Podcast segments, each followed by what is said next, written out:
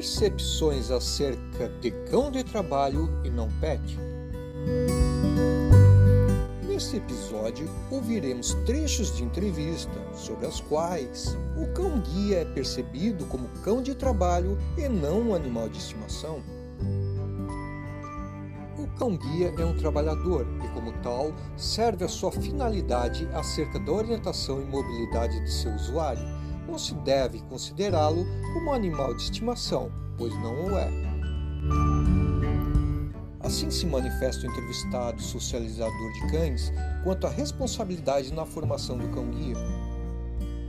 E a segunda grande virtude é saber que ele não é um animal de estimação.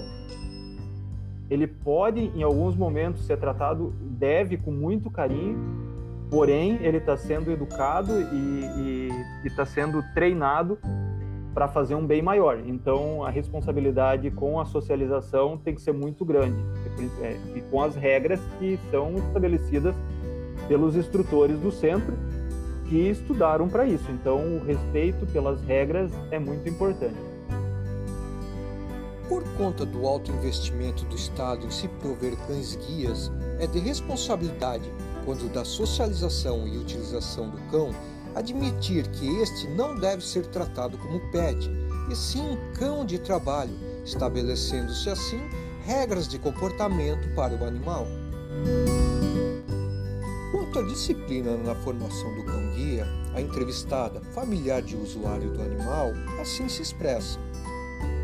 Os cuidados são que quem deve dar comando para ele é só a mãe, porque ele tem a mãe como tem a mãe como referência, então a mãe tem que dar comando, a mãe dá comida, a mãe troca água.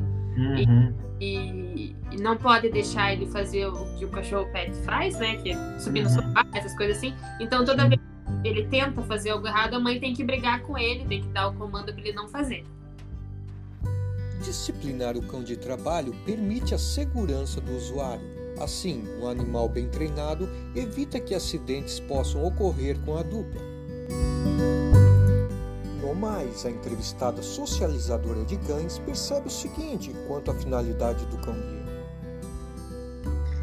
Olha, era uma coisa totalmente desconhecida, né? Porque a princípio a gente é acostumado com pet, uhum. né?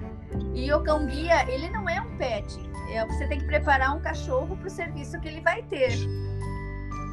Lembrar recorrentemente das regras que tornaram o cão em cão de trabalho e repassar comandos faz com que o animal não perca seu treinamento e tenha sua utilização prolongada no tempo. Este podcast foi produzido e editado por Sandro Marcos Levati.